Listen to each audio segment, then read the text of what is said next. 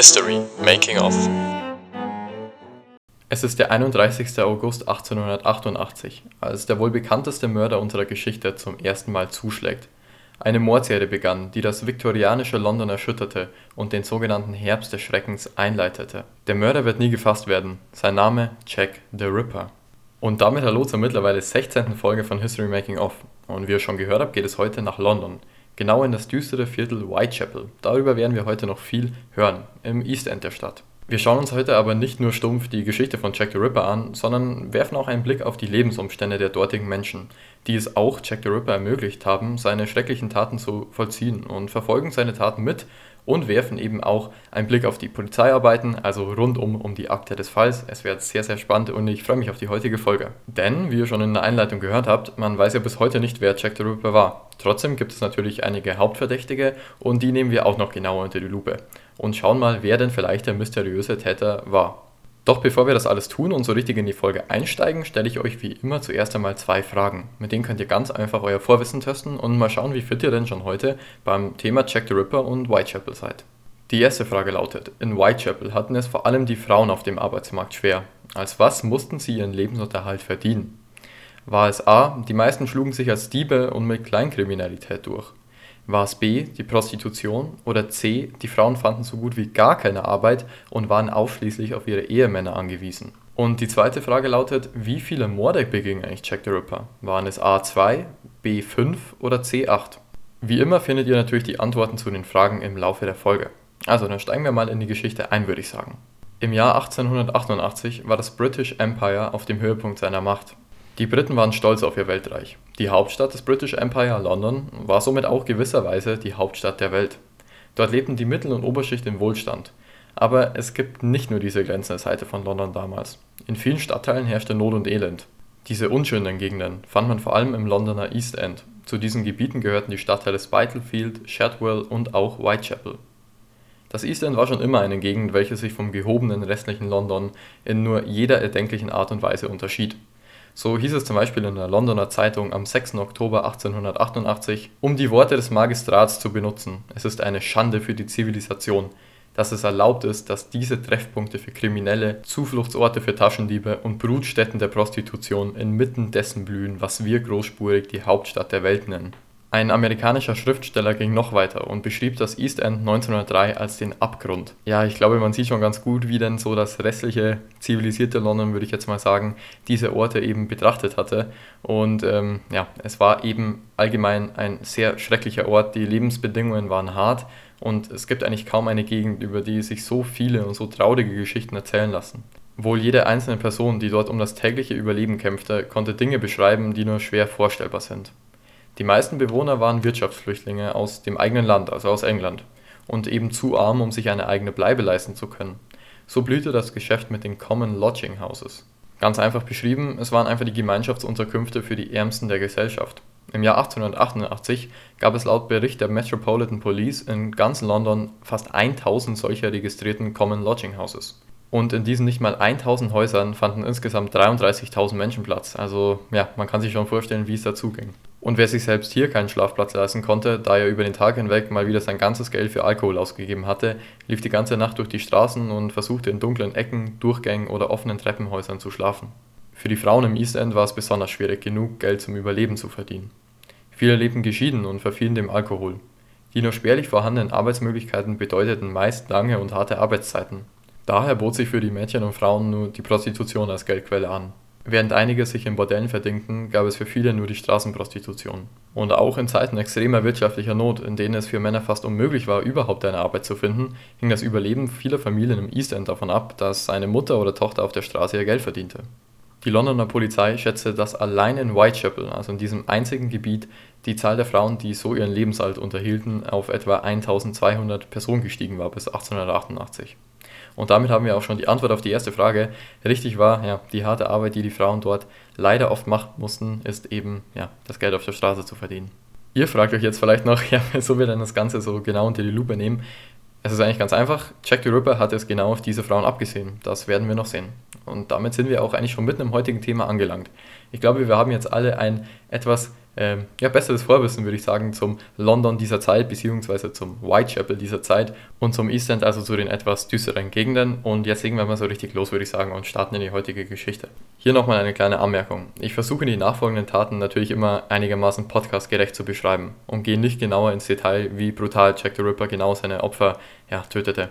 Habt trotzdem im Hinterkopf, es geht heute um einen Serienmörder. Also für die, die schwache Nerven haben, sollten vielleicht am besten eine andere Folge hören. Aber natürlich, keine Angst, ich gehe auf keine ja, schlimmen Details ein.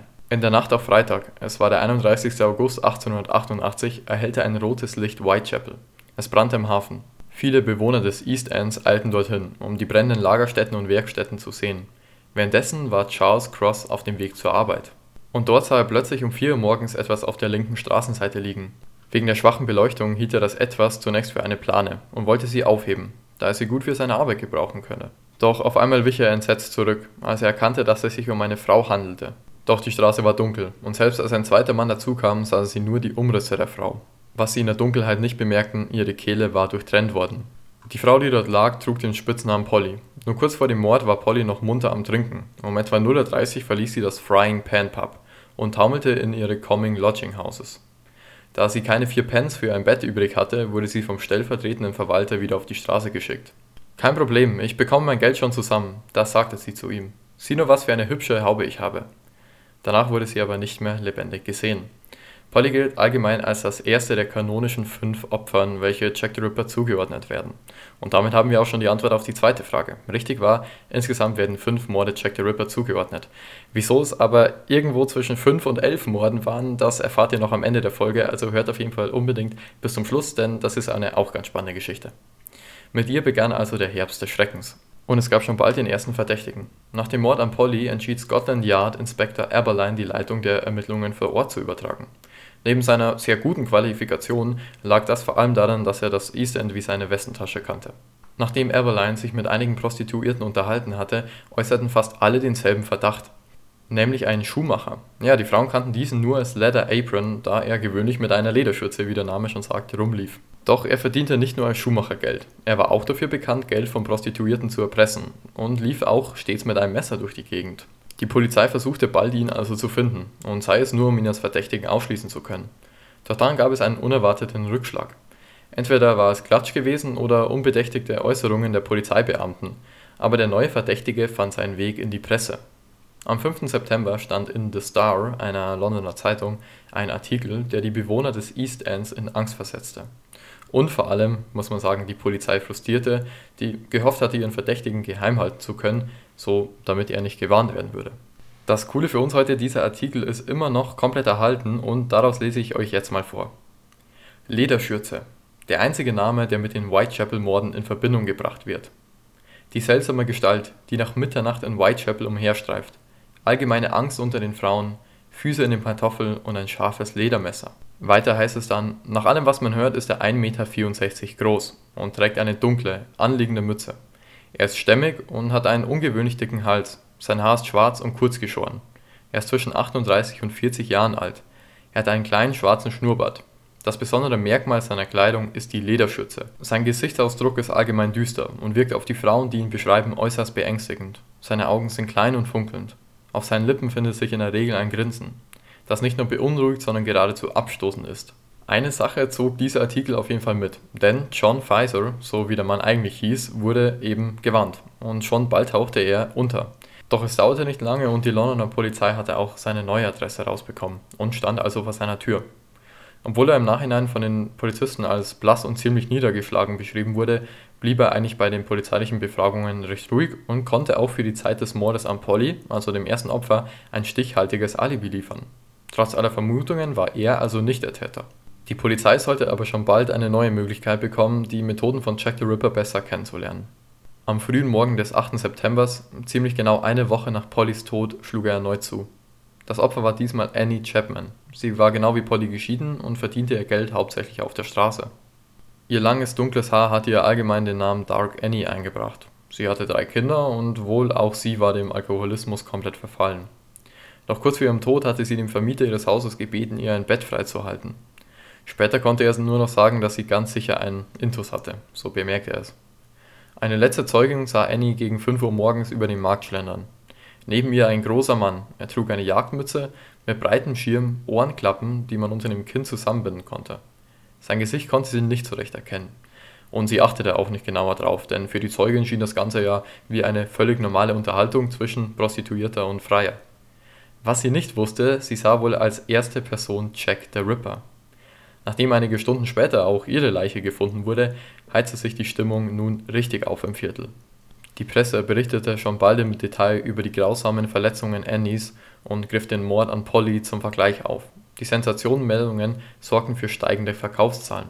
Die Presse spekulierte über Identität und Motive des Mörders und über seinen Geisteszustand und seine Gier nach Blut. Man kann wirklich sagen, dass die Grausamkeit der Taten die Bevölkerung Londons über die Grenzen des East Ends hinaus in Atem hielt.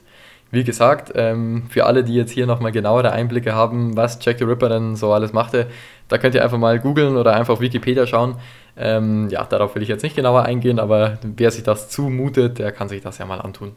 Wenn man jetzt irgendwas Gutes aus diesen ja natürlich schrecklichen Taten rausziehen will, das will ich ja gar nicht abtun, dann war es wohl doch die Aufmerksamkeit. Denn nun rückte Whitechapel und seine miserablen Zustände immer mehr in die Öffentlichkeit.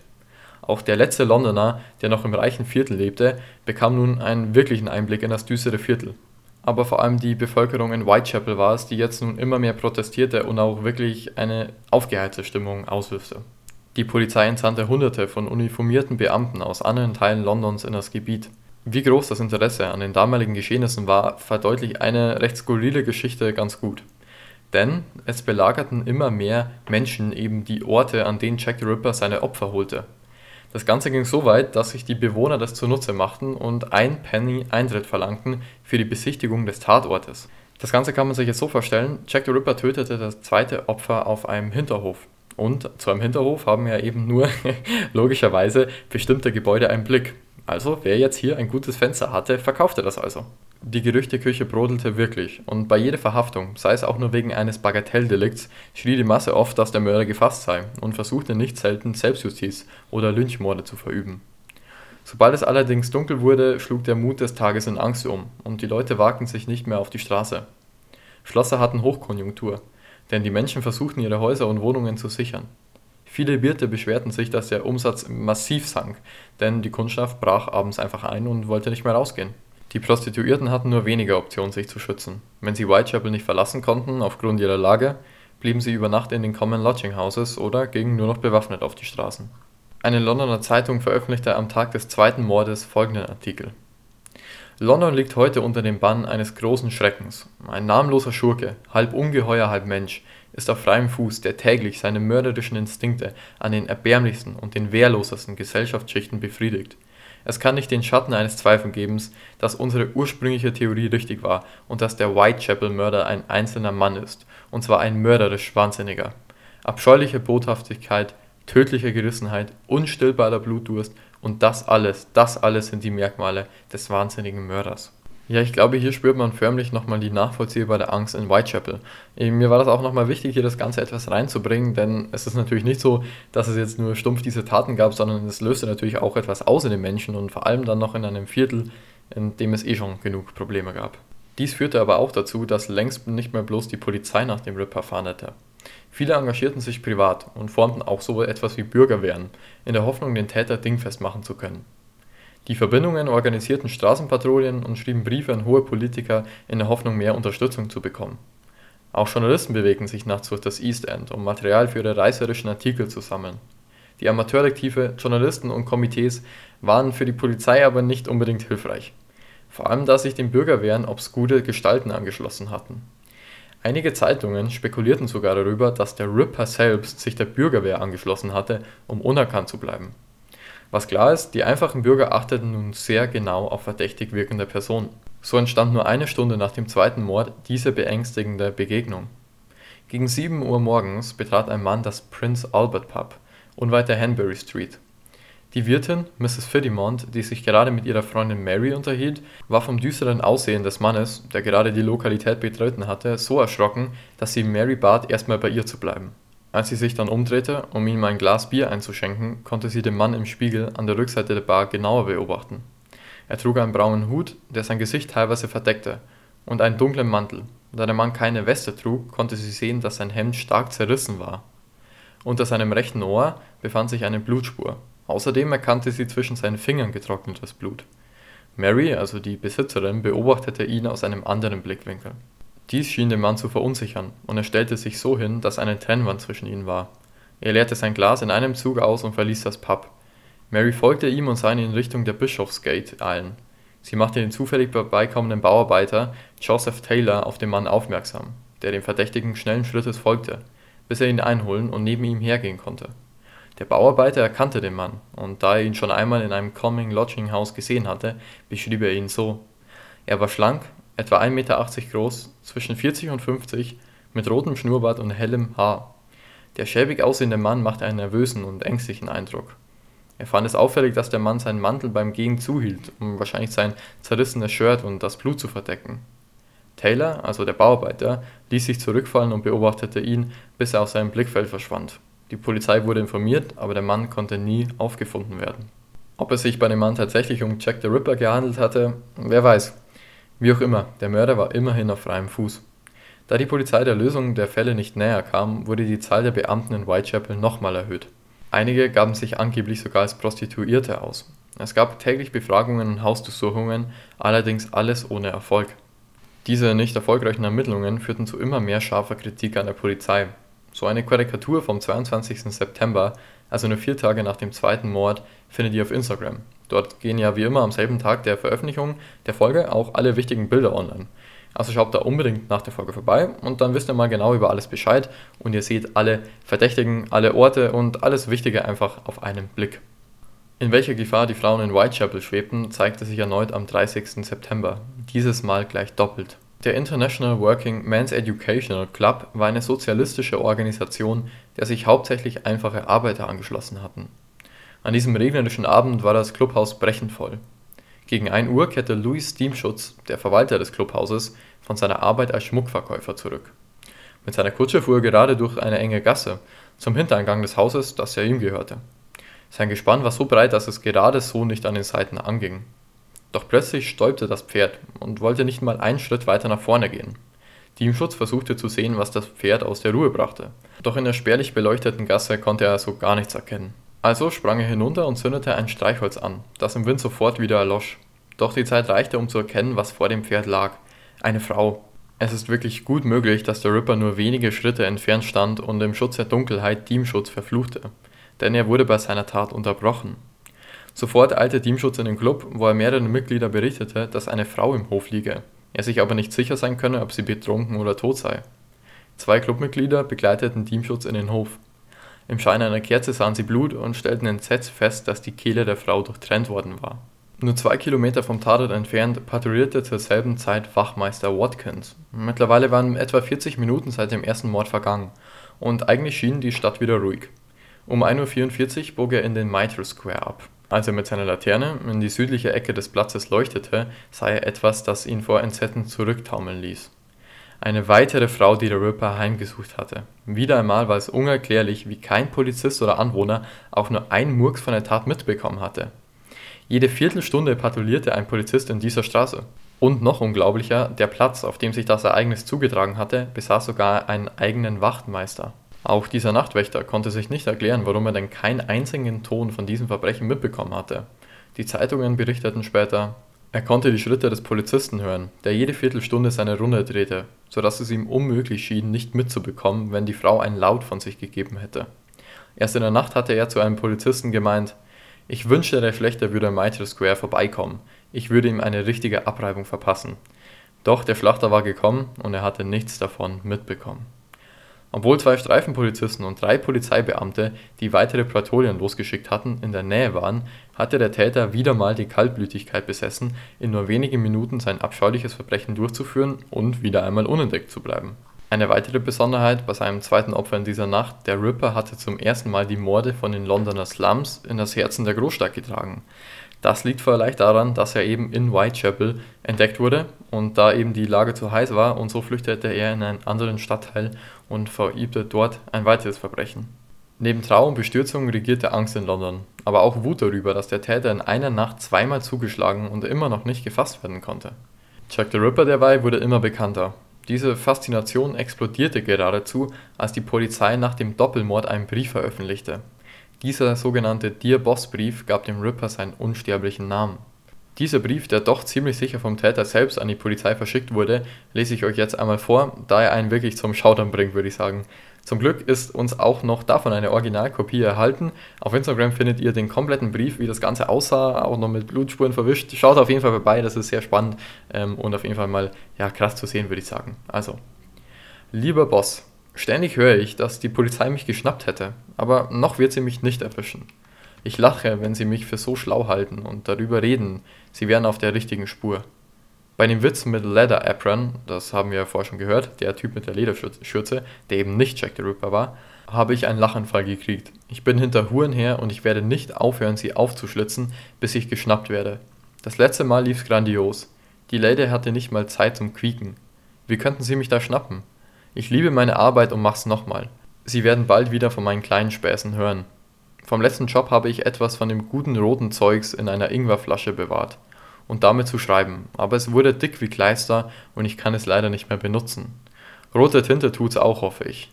Beim nächsten Mal schneide ich der Lady die Ohren ab und sende sie nur so zum Spaß den Polizeibeamten. Halten Sie den Brief zurück, bis ich noch ein bisschen mehr erledigt habe. Mein Messer ist so schön scharf, ich möchte gleich wieder an die Arbeit gehen, wenn sich die Gelegenheit für mich bietet. Viel Glück, hochachtungsvoll, Jack the Ripper. Das Spannende an diesem Brief, eigentlich lag er bereits einige Wochen bei der Polizei herum und man wollte ihn gar nicht veröffentlichen, denn zunächst hielt man ja, ihn für einen billigen Streich. Doch da der Verfasser angekündigt hatte, dem nächsten Opfer die Ohren abzuschneiden, wurde man doch etwas hellhöriger. Denn in der Nacht des Doppelmordes wurden tatsächlich die Ohren eines Opfers verstümmelt. Wichtig zu wissen ist, dass dieser Brief bereits bei der Polizei einging, bevor der Doppelmord stattfand. Das bedeutet, nur die Person, die den Brief geschrieben hatte, konnte auch davon wissen und eben die Polizei. Also war es entweder Jack the Ripper oder eine Person aus seinem Umfeld. Nur wenige Tage später erhielt die Polizei eine weitere Postkarte in derselben Handschrift wie der erste Brief. Wie der Brief wurde auch die Postkarte von der Polizei veröffentlicht und von der Presse weltweit gedruckt. Dies hatte einen unerwarteten Effekt. Die Veröffentlichungen halfen nicht dem Mörder oder den Verfasser zu ermitteln, im Gegenteil, sie inspirierten zu zahllosen Imitationen.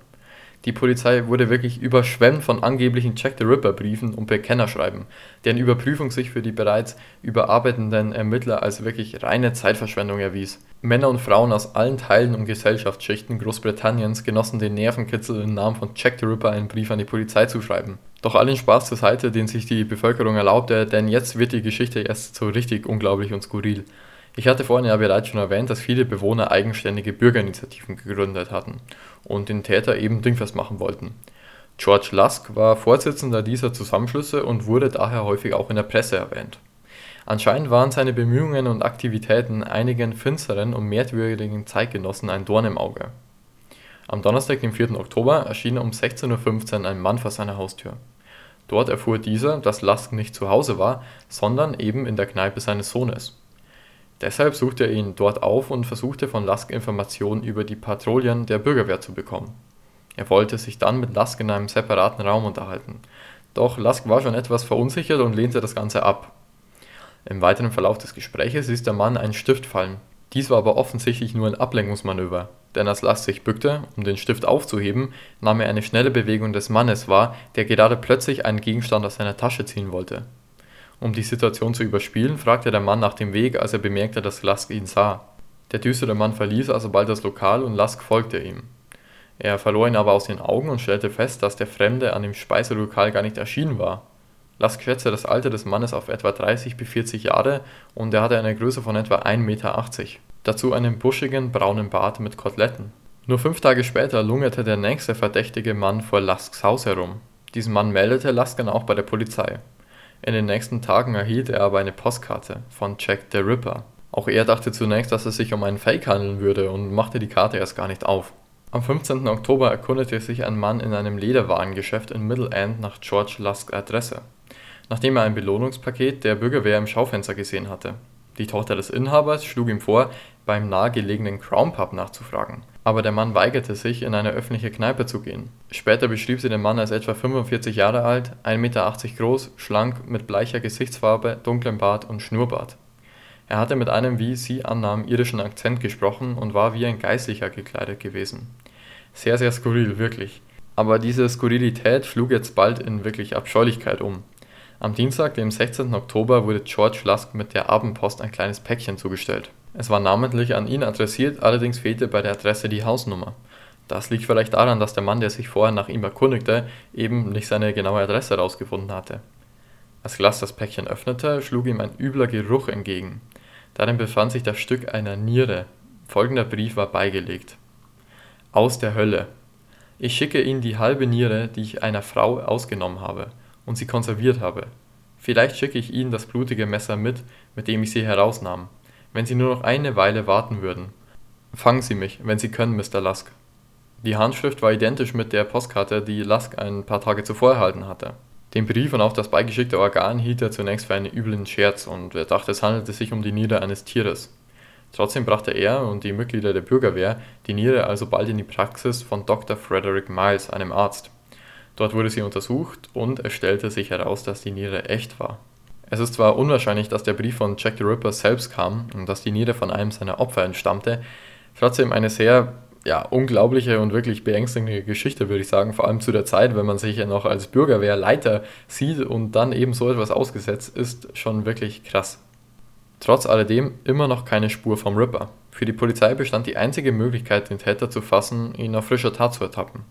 Aber den Oktober über passierte gar nichts. Die Frauen im End waren weiter auf der Hut und viele von ihnen waren aber eben gezwungen, ihren Lebensunterhalt weiter auf der Straße zu verdienen. Eine von ihnen war Mary Jane Kelly. Sie wurde in Irland geboren und zog von dort als Kind nach Wales. Im Alter von 16 Jahren heiratete sie einen Bergmann, der jedoch bei einer Minenexplosion ums Leben kam. Danach ging sie nach Cardiff, wo sie als Prostituierte lebte, bevor sie nach London reiste und dort eben im East End, also in Whitechapel, endete. Am 9. November 1888 um 10.15 Uhr wurde sie leblos in ihrem Zimmer entdeckt. Jack the Ripper hatte erneut zugeschlagen. Auch hier gehe ich bewusst nicht auf die Umstände ein, da das Ganze, denke ich, nicht in diesen Podcast passt und alle vorherigen Taten wirklich nochmal um alles übertrifft. Selbst Inspector Beck, der Polizist, der sehr erfahren war, beschrieb das Ganze danach so.